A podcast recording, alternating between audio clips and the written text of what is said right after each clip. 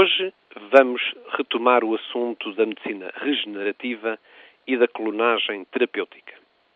Mais uma vez, eh, gostaria de clarificar que quando estamos a falar de clonagem terapêutica, eh, devemos distinguir da clonagem reprodutiva e daquela que teoricamente daria seres iguais a nós, o que, eh, de resto, digo que não é possível. Por isso, a medicina regenerativa tem, nos dias de hoje, avanços consideráveis, utilizando principalmente as células embrionárias dos embriões que estão nas clínicas de fertilização medicamente assistida e que não têm outro projeto que não seja o de manterem-se congelados ou de serem colocados no lixo. Por isso, recentemente, o Conselho Nacional de Ética para as Ciências da Vida emitiu um parecer em que não clarifica qual a posição que deve ter o uso destes embriões, pois uh, a, a clonagem terapêutica feita com estas células não é claro para o Conselho se é um embrião ou se é uma entidade sem esse nome. Todavia, a investigação nos outros países avança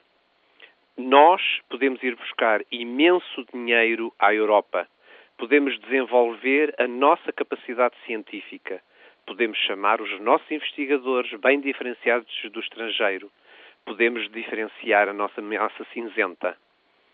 E é, pois, urgente clarificarmos e utilizarmos as células embrionárias para o bem coletivo, para dar àqueles que têm doenças genéticas uma forma de pensar que pode haver um tratamento.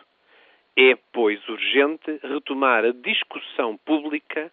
da medicina regenerativa e da clonagem terapêutica. E ainda é urgente que Portugal clarifique se o parecer que tem nas Nações Unidas, feito há dois anos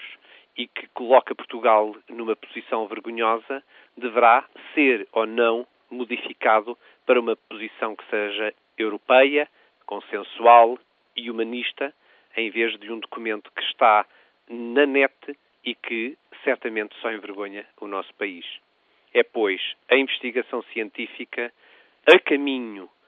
do desenrolar deste século XXI que urge, urge mesmo